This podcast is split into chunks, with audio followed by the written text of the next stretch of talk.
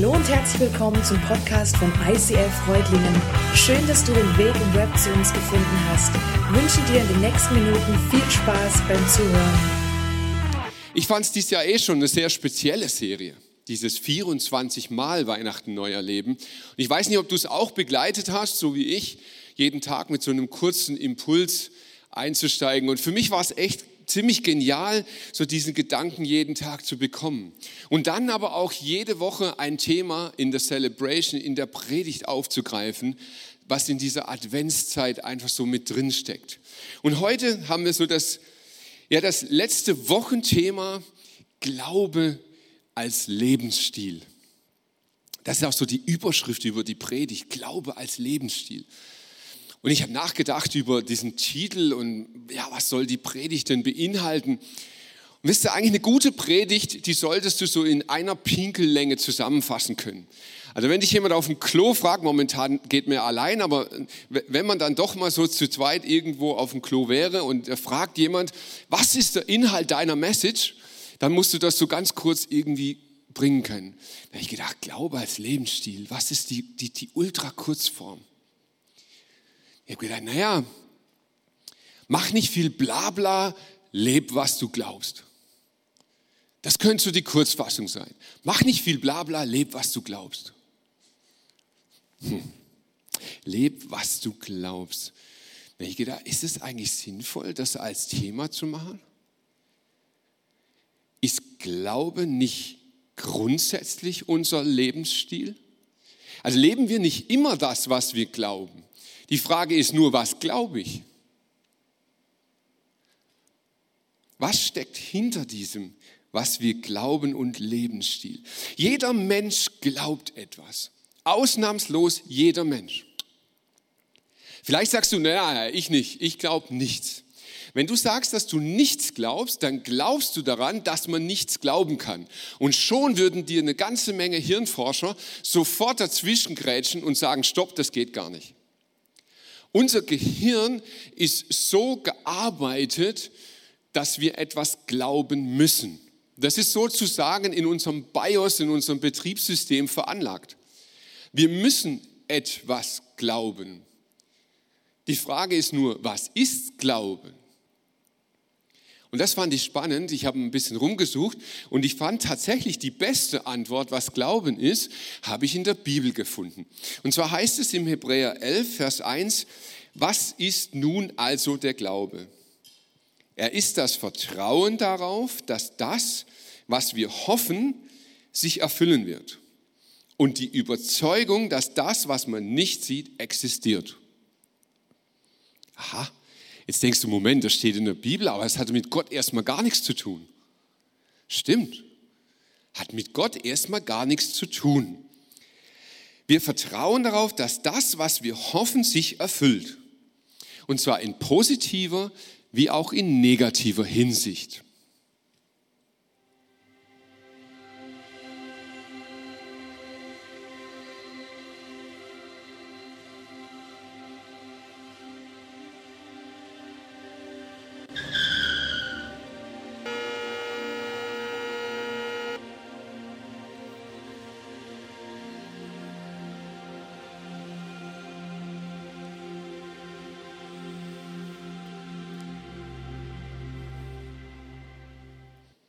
Du glaubst an Physik. Du vertraust darauf, dass die Bremsen in deinem Auto so gut sind, dass sie eineinhalb Tonnen Stahl plus deine 80 Kilo, die du da reinsetzt, aus 100 kmh so schnell auf Null abbremsen können, dass dir nichts passieren wird. Und das glaubst du so sehr und da vertraust du so sehr darauf, dass du dich morgens in ein Auto setzt und einfach losfährst. Jetzt ist das Problem, dass dein Vertrauen manchmal nicht positiv endet. Du siehst, du entdeckst, hey, es gibt Unfälle.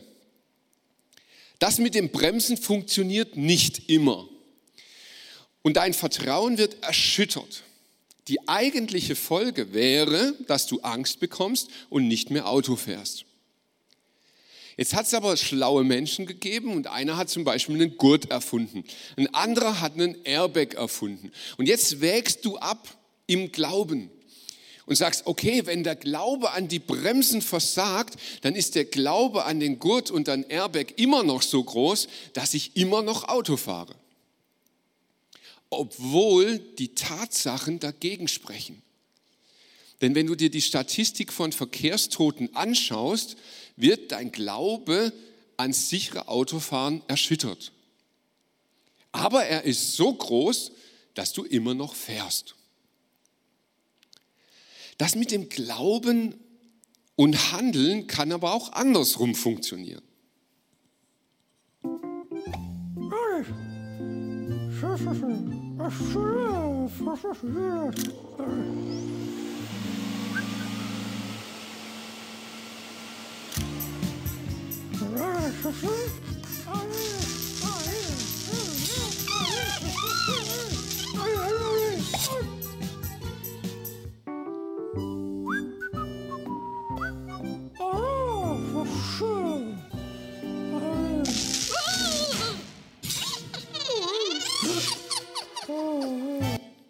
Super, dieses fiese Grinsen. Dein Glaube an das deutsche Stromnetz ist riesengroß. Du vertraust darauf, dass der Strom fließt. Du gehst nicht davon aus, dass ausgerechnet in dem Moment, wo du in die Steckdose fasst, heute halt mal kein Strom kommt. Nein, du vertraust so sehr darauf, dass du dich danach richtest. Du fasst nicht in die Steckdose. Das heißt, dein Glaube löst manchmal eine Handlung aus und manchmal löst es auch aus, dass du nicht handelst. Hinter beidem steckt Vertrauen. Warum diese Beispiele? Ich möchte dir zeigen, das, was wir glauben, wird unser Lebensstil. Wir haben den Lebensstil des Autofahrens und wir haben den Lebensstil einer abgedeckten Steckdose, weil wir an etwas glauben. Was du glaubst, wird dein Lebensstil. Jetzt kannst du das ja mal umdrehen. Wenn es nicht dein Lebensstil wird, dann glaubst du es auch nicht. Und wisst ihr was, das ist eine Aussage, die tut uns Christen ziemlich weh. Und vielleicht merkst du auch, das macht dich so ein bisschen aggro. Was du glaubst, wird dein Lebensstil. Wenn es nicht dein Lebensstil ist, glaubst du es nicht.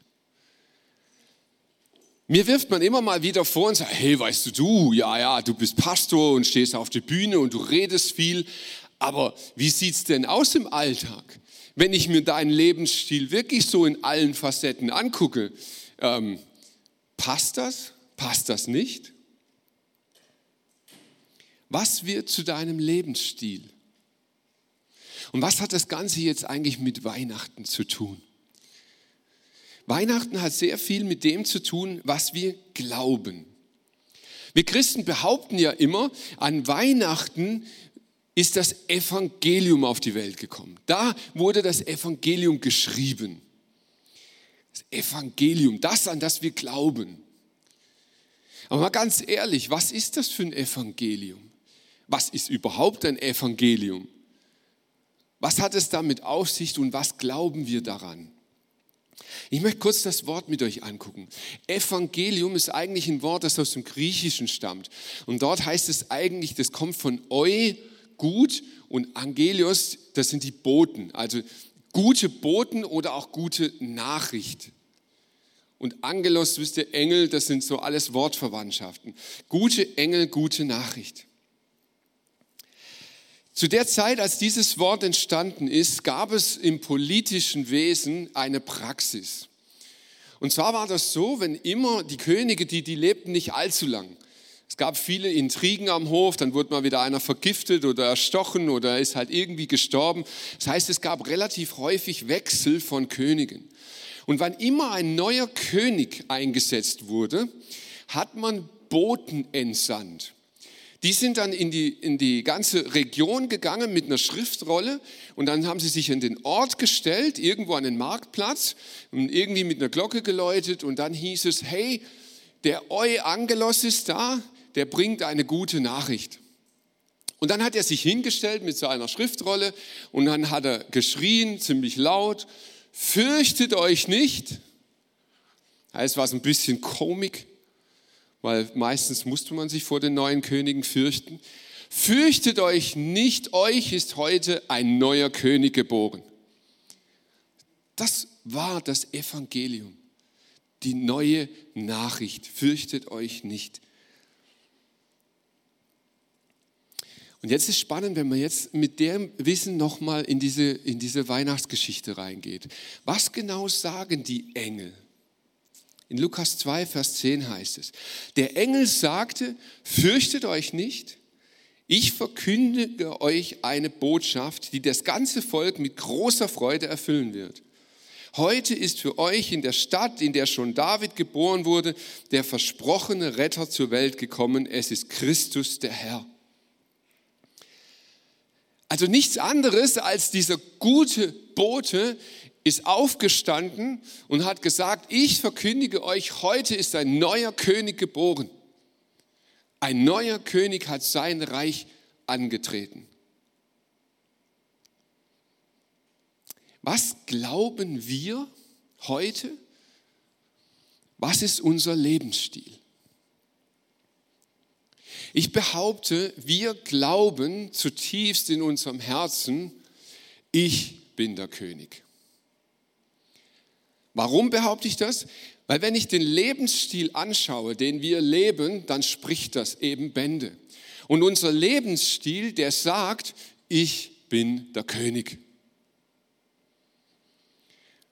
Ich habe diese Woche eine Szenerie gesehen im Fernsehen, die hat mich ziemlich schockiert. Habe die Nachrichten angeguckt, mache ich gar nicht mehr so oft, aber diese Woche ist es mir passiert. Und da kam ein Bericht aus Dresden. Und in Dresden, dieser Bericht, der hatte zum einen, das waren so zweigeteilte Bilder, zum einen waren das Bilder von der Intensivstation, wo Leute mit Covid behandelt wurden und beatmet wurden. Und 100 Meter weiter auf einem Platz zur gleichen Zeit fand eine Demonstration der Querdenker statt gegen alles Maßnahmen von Corona und so. Und was mich jetzt entsetzt hat, war gar nicht so sehr äh, diese, diese Position der Demonstranten, das war gar nicht der Punkt. Was mich entsetzt hat, war, dass ich gemerkt habe, dass in beiden Szenerien, auf der Intensivstation und draußen auf dem Demonstrationsplatz, unser Glaube sichtbar wird. Auf der Intensivstation gab es ein Interview. Und der Arzt sprach darüber, wie sehr sie gerade dabei sind, wie angestrengt sie sind, wie müde sie sind, weil sie dabei sind, gerade Leben zu retten. Und ich habe so gedacht, bitte nicht falsch verstehen. Ich habe einen ganz, ganz tiefen Respekt vor Ärzten und momentan glaube ich, bin ich überzeugt, dass sehr, sehr viele Ärzte einen unfassbaren Job machen. Aber wisst ihr, wenn wir anfangen, davon überzeugt zu sein, dass wir Leben retten, dass wir das Leben in der Hand haben, dann sagen wir, wir sind König. Wir sind der König über das Leben. Und dann war die andere Seite, die draußen gestanden sind und gesagt, das ist alles Bullshit, das ist alles Mist, ich bin anderer Meinung, ich darf auf die Straße und es ist doch mir egal, dass da gerade eben Leute infiziert sind, ich gehe trotzdem auf die Straße, das ist mein Recht. Und diese Menschen sagen nichts anderes als, ich bin König. Das ist mein Recht. Ich darf doch sagen, was ich will. Ich bin doch in der Freiheit. In meinem Reich regiere ich.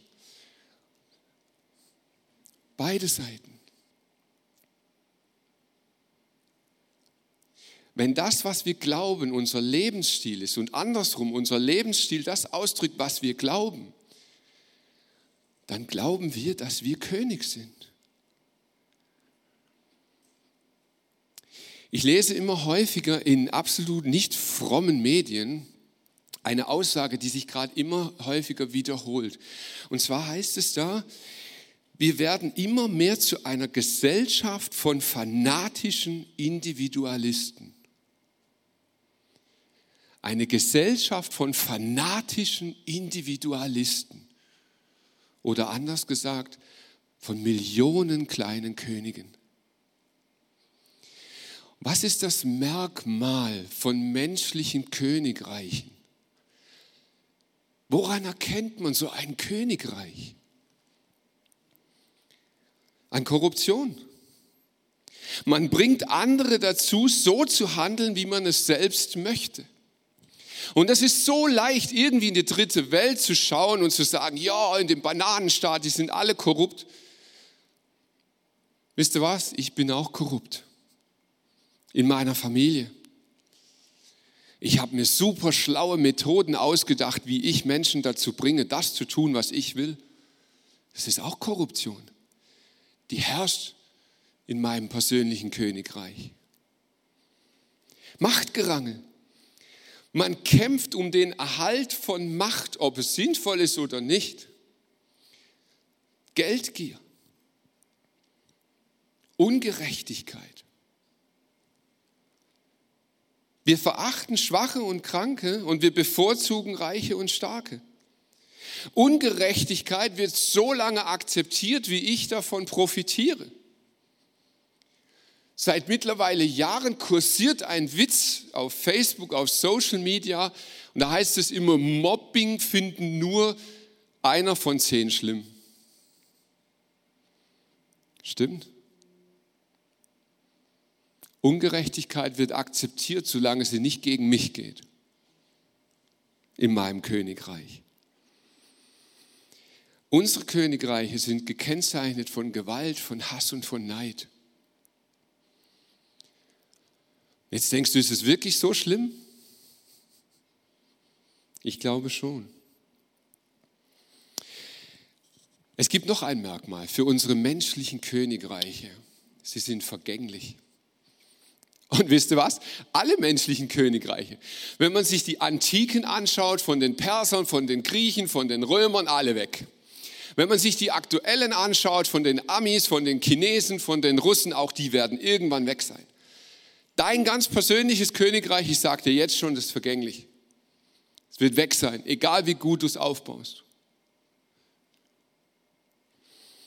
Leider sind wir, auch wir Christen, immer noch dabei, unser Königreich aufzubauen.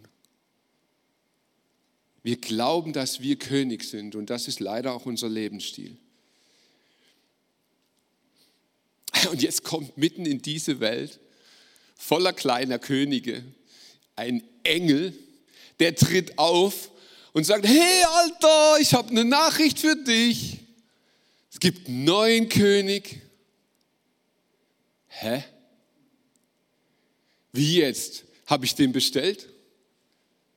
Nee, aber der kommt. Ja, ähm, und jetzt?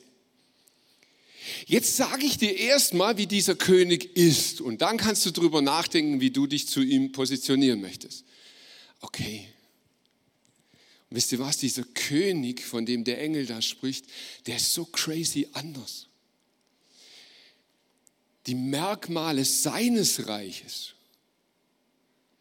Liebe, Freude, Friede, Langmut, nicht jeden Tag was Neues und ständig anders, dauernd Widerspruch.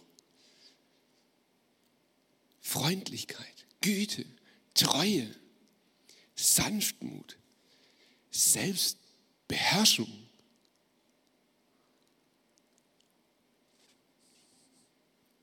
Und dann sagt dieser Engel noch, und wisst ihr was, jetzt kommt die Krönung. Dieses Reich ist nicht vergänglich. Das Reich wird in Ewigkeit bestehen. Das wird immer sein. Hm. Okay, also ein König, der völlig anders ist, dessen Reich komplett anders aussieht als das, was ich mir vorstelle und was ich erlebe jeden Tag. Und sein Reich wird in Ewigkeit sein. Das verwirrt mich. Das bringt mich durcheinander was mache ich mit diesem König? Das ist so abgefahren, das ist doch, das ist doch irgendwie gar nicht reell, oder? Stimmt. Johannes 18 heißt es, Jesus antwortete, mein Reich ist nicht von dieser Welt. Und wisst ihr was? Wir versuchen so oft diesen Jesus, diese Weihnachtsgeschichte, dieses Evangelium mit unserem weltlichen Maßstab zu ergreifen. Vergiss es, es geht nicht. Solange du mit unserem Maßstab, das wir als Mensch gewohnt sind, an diesen König rantrittst, wirst du feststellen, da stimmt was nicht. Das passt doch gar nicht. Dieser König tritt völlig anders auf. Der nennt seine Nachfolger Freunde. Der kniet sich nieder vor denen und wäscht ihnen die Füße. Der dient ihnen, statt sich dienen zu lassen. Am größten Tiefpunkt seines Lebens, als er unschuldig, geschlagen, bespuckt, gemartert und getötet wird, da hängt er da und sagt, Vater, vergib ihn.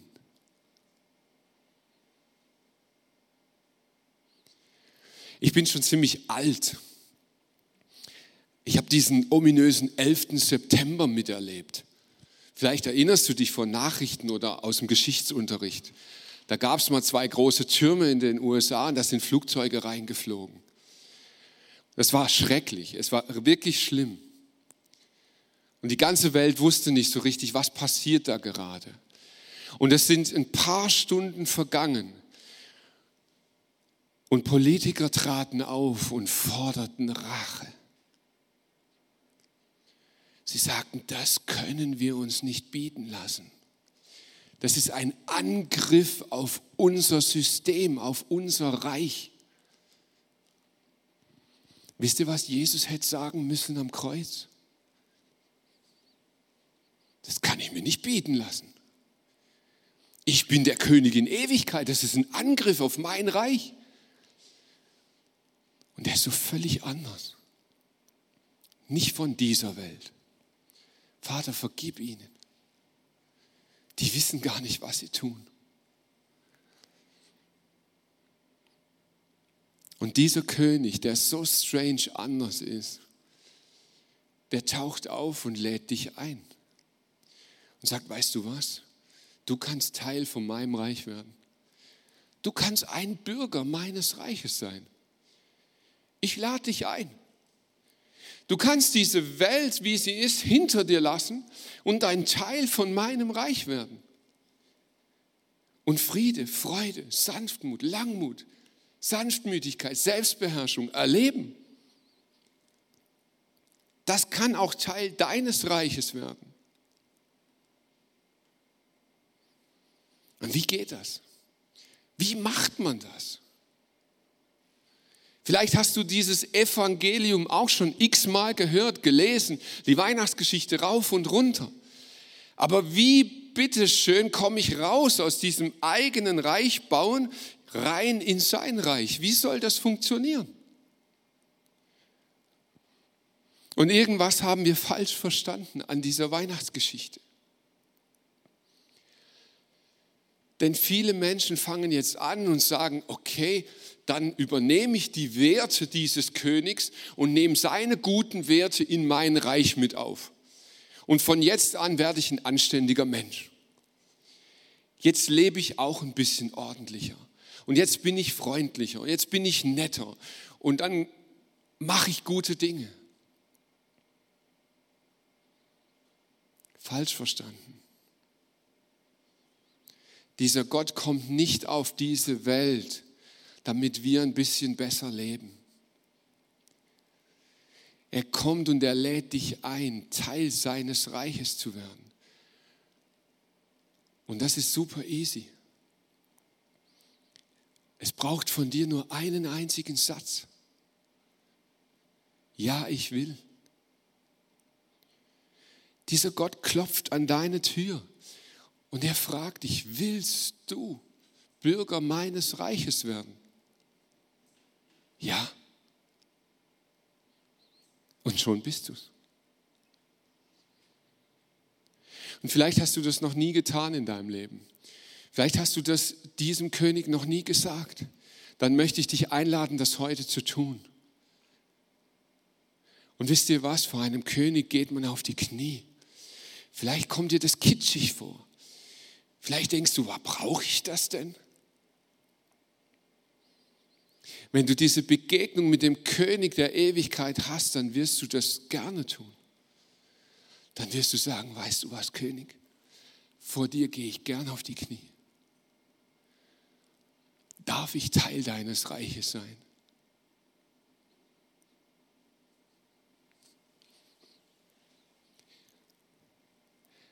Was du glaubst, wird zu deinem Lebensstil. Wenn du wirklich glaubst, dass Jesus Christus der König in Ewigkeit ist, wird sich dein Lebensstil verändern. Ich komme zum letzten Punkt meiner Predigt. Und das ist ein Punkt, der motiviert mich, aber er entspannt mich auch extrem. Ich weiß nicht, ob du dir jemals Gedanken gemacht hast darüber, warum kam Jesus eigentlich als Baby? Ich meine, der Schöpfer des Universums, Gott selber, wird Mensch, der König in Ewigkeit. Und mich entspannt es ohne Ende, dass der König der Ewigkeit nicht als König auf die Erde kommt, sondern als Baby. Wisst ihr was? Ganz am Anfang kann er nichts. Der Schöpfer des Universums macht sich abhängig von seinen Eltern. Er ist ein Baby, er braucht Nahrung, der kackt in die Windeln. Der kann nichts. Der muss reden lernen, der muss laufen lernen. Und weißt du was, dieses Angebot macht Gott dir und mir auch. Der sagt, hey, wenn du in mein Reich kommen willst, dann musst du nicht fertig sein. Ich verlange von dir nicht, dass du heute alles hinbekommst. Du darfst als Baby kommen. Du darfst laufen lernen. Du darfst sprechen lernen. Und das entspannt mich ohne Ende. Aber gleichzeitig motiviert es mich. Habt ihr schon jemals ein Baby erlebt, das sagt, bitte fütter mich nicht so viel, weil wachsen ist anstrengend? Habt ihr schon mal ein Baby erlebt, das zu seinen Eltern sagt, redet nicht so viel, sonst muss ich selber irgendwann reden? Ein Baby ist einfach da und genießt und lässt geschehen. Und genau dazu möchte Jesus dich heute einladen. Werd zu seinem Baby und lass geschehen, dass er dich ernährt, dass er dich füttert, dass er mit dir redet, dass er dir begegnet, dass er dich in den Arm nimmt. Und lass geschehen, dass du erwachsen wirst im Glauben. Vielleicht ist die Zeit deiner Entscheidung schon lange vorbei. Du bist schon lange mit Jesus unterwegs. Dann lass zu, dass du erwachsen wirst. Dann werd zum König. Lass zu, dass dieser Glaube dein Lebensstil wird. Vater im Himmel, und ich danke dir ohne Ende, dass du uns begegnen willst. Danke, dass du deine Herrschaft angetreten hast, dass du der König in Ewigkeit bist und dass du es uns erlaubst, Teil deines Reiches zu werden. Vater, danke, dass du hier bist und uns begegnen willst. Amen.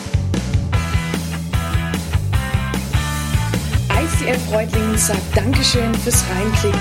Weitere Infos findest du unter www.icf-reutlingen.de.